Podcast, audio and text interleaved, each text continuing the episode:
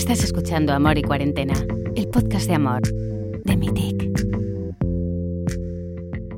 Apuesta de amor. Hagan sus apuestas. Apostar es jugar. Pero ¿quién gana la apuesta del amor?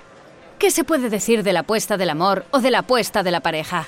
Un amor no se encuentra solo, no se puede esperar que nos caiga del cielo. Todos somos nómadas digitales con la ambición de encontrar el amor. Y si es posible, un gran amor.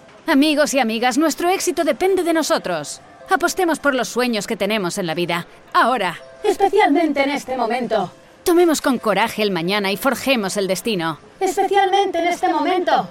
Creemos oportunidades para prender la llama del amor. Especialmente en este momento. Agitemos el deseo y apostemos por el futuro. Especialmente en este momento. El amor es una construcción que se piensa por dos. Es un compromiso que se hace por dos. Pero es sobre todo una apuesta que se hace por dos.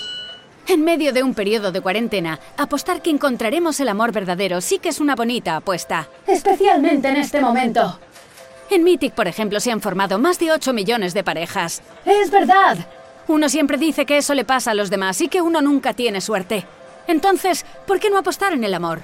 Es una apuesta, sí, pero ¿a quién no le gusta apostar?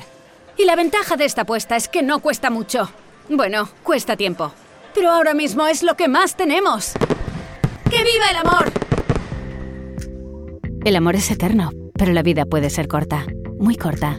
Demasiado corta para no facilitar los medios y vivirla al 100%. De Mitic.